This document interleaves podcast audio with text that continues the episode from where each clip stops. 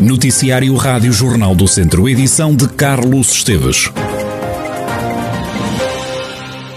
Só há um conselho da região com risco extremamente elevado de contágio pela Covid-19. Trata-se de Rezende. O conselho é um dos três municípios do país que está com risco extremo em território nacional.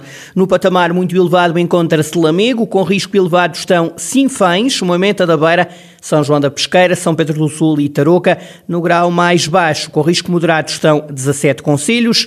Armamar, Aguiar da Beira, Carregal do Sal, Castro Daire, Mangualde, Mortágua, Nelas, Oliveira de Frades, Penalva do Castelo, Penedono, Santa Combadão, Sátão, Tabuaço, Tondela, Vila Nova de Paiva, Viseu e Vozela. Sinfãs tem mais 43 casos de Covid-19. O número diz respeito à última semana. Também Viseu registrou mais infectados, tem agora mais 31.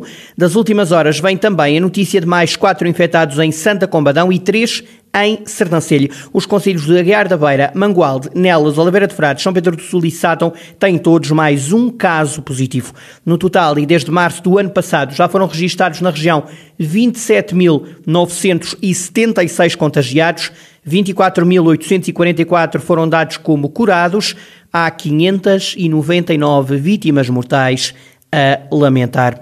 O programa SOS Viseu Educação Digital, que foi lançado pela Câmara Municipal para angariar computadores para os estudantes que não têm meios informáticos para acompanhar o ensino à distância, permitiu já juntar 100 equipamentos, um número revelado pelo Presidente Autarquia Almeida Henriques na última Assembleia Municipal. Os nossos 500 tablets, que tanto foram criticados por alguns, a verdade é que deram um jeitão nesta fase. Os mais 350 que compramos também deram um jeitão e, e o lançamento deste programa, desta campanha do SOS Educação, já vamos em quase 100 computadores angariados através dessa campanha, o que significa que a solidariedade da sociedade é muito, muito, muito forte e aparece em cada, em cada um dos, dos, dos momentos. Se há mais computadores, continua a faltar a internet. Mesmo que se dê computadores, ou que se arranjem computadores para os nossos jovens, para as nossas crianças, há uma coisa que é sempre muito complicada é quando não existe cobertura.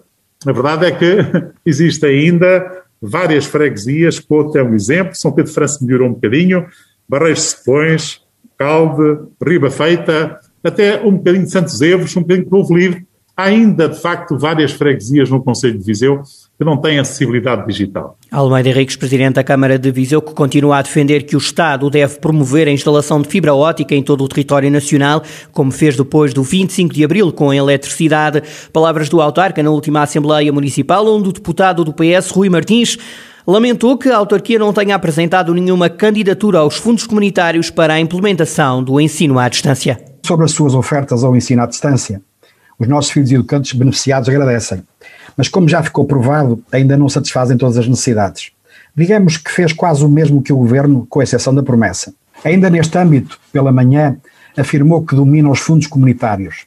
Por que razão a autarquia de Viseu não apresentou qualquer candidatura aos fundos europeus dos programas regionais do Centro 2020 e do Programa Operacional do Capital Humano, com vista à urgente universalização da escola digital no Conselho de Viseu? Outras autarquias, nomeadamente câmaras limítrofes, apresentaram candidaturas e neste momento todos os alunos já têm acesso ao ensino à distância. Não estão à espera dos equipamentos prometidos pela tutela. São prioridades e políticas educativas do futuro no conselho de cada um. Ficam as críticas de Rui Martins, ele que também é dirigente da FRAP, Federação Regional de Associações de Pais de Viseu. 23 estabelecimentos comerciais de Viseu e também de Lamego foram fiscalizados no fim de semana pela PSP.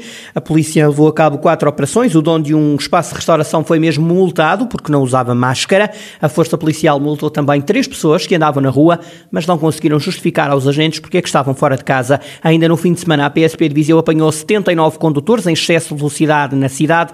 O radar controlou 3.711 veículos. A polícia levou ainda a cabo 25 operações stop, que controlaram um total de 672 carros. Foram identificadas 99 infrações ao Código da Estrada. O bom tempo no fim de semana na região tirou muito, muitas pessoas de casa. Dezenas de cidadãos acabaram multados pela GNR. O Tenente-Coronel Adriano Rezende, Relações Públicas da Guarda Nacional Republicana de Viseu, lembra que o estado de emergência continua em vigor e que a regra é ficar em casa. Os dados epidemiológicos ainda são consideráveis e é, é, apelamos ao cidadão que, até novas indicações eh, em termos normativos, eh, cumpra com aqueles que estão em curso, nomeadamente com o dever geral de recolhimento e com a limitação de circulação entre conselhos. O Tenente-Coronel Adriano Rezende, Relações Públicas da GNR em Viseu. No fim de semana, na cidade de Viriato, assistiu-se a uma corrida aos Parques Verdes e à Ecopista. O sol e as temperaturas mais elevadas ajudam a explicar a saída de inúmeras pessoas de casa. A maioria dos cidadãos cumpriram as regras, como garante o Comandante da Polícia Municipal de Viseu, Marco Almeida. Registramos também um aumento considerável e até ainda que é respectável de, de afluência eh, nas zonas onde habitualmente se fazem os passeios ao ar livre, os passeios higiênicos, eh, o Parque Urbano de Santiago, o Parque Aquilino Ribeiro e a Ecopista, eh, apesar de termos registrado um aumento substancial. Também se nota que hum, é natural que, que haja aqui alguns incumprimentos né, naquelas que são as restrições a nível de circulação, uma vez que não é admitida a circulação de veículos para, para esta situação. Eh, mas eh, há a notar uma maior consciencialização das pessoas, nomeadamente na, questão do cumprimento dos distanciamentos, os de máscara, apesar de serem ao ar livre, via-se um uso generalizado do, do próprio da máscara. Marco Almeida, comandante da Polícia Municipal de Viseu, a polícia esteve nos espaços verdes e na ecopista para alertar as pessoas para cumprirem as normas do estado de emergência para que os números da Covid-19 não voltem a aumentar. A atuação da Força Policial foi mais de uma forma de sensibilização. A Polícia Municipal de Viseu fez também algumas operações stop, foram fiscalizados mais de quatro centenas de condutores. Pelo menos há confiança. Zé Gomes é o novo treinador do Académico de Viseu e tem como adjunto Fábio Faria, antigo jogador do Benfica que deixou os relevados em 2012 devido a problemas cardíacos. Nas primeiras declarações, enquanto o novo treinador do Académico Zé Gomes defende que há qualidade no plantel academista, o novo técnico dos vizienses diz acreditar nas capacidades dos jogadores do Académico e revelou estar confiante e não hesitou quando foi convidado a treinar o académico. As expectativas são as mais altas e as maiores.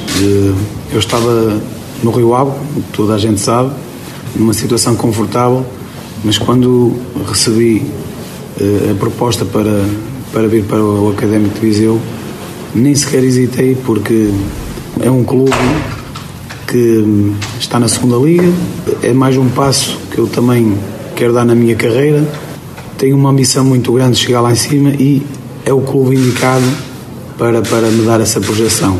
Acredito muito neste grupo de trabalho, há aqui muita qualidade e acredito mesmo que nós vamos sair desta situação o mais rápido possível porque existe aqui gente com muito caráter e com muita vontade de fazer o Académico de Viseu andar nos lugares mais de cima da tabela.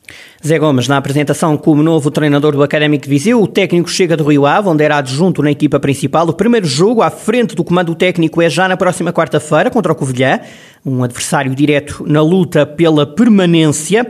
Zé Gomes tem 44 anos, é antigo jogador do Rio Ave, orientou esta época o Sub-23 da formação Vila Condense, que compete na Liga Revelação, integrou nas últimas semanas a equipa técnica da formação principal do Rio Ave, desde a chegada do treinador Miguel Cardoso. Além do Sub-23 da equipa nortenha, Zé Gomes passou ainda como técnico principal pela equipa do Bragança, chega agora o académico para suceder a Pedro Duarte, que na passada semana se demitiu do comando técnico alegando motivos pessoais. Recordo que Zé Gomes é o terceiro treinador esta época no académico, depois de ter sido Sérgio Boris orientar a equipa nas primeiras seis jornadas da temporada, Sérgio Boris não ganhou um único jogo à frente do Académico.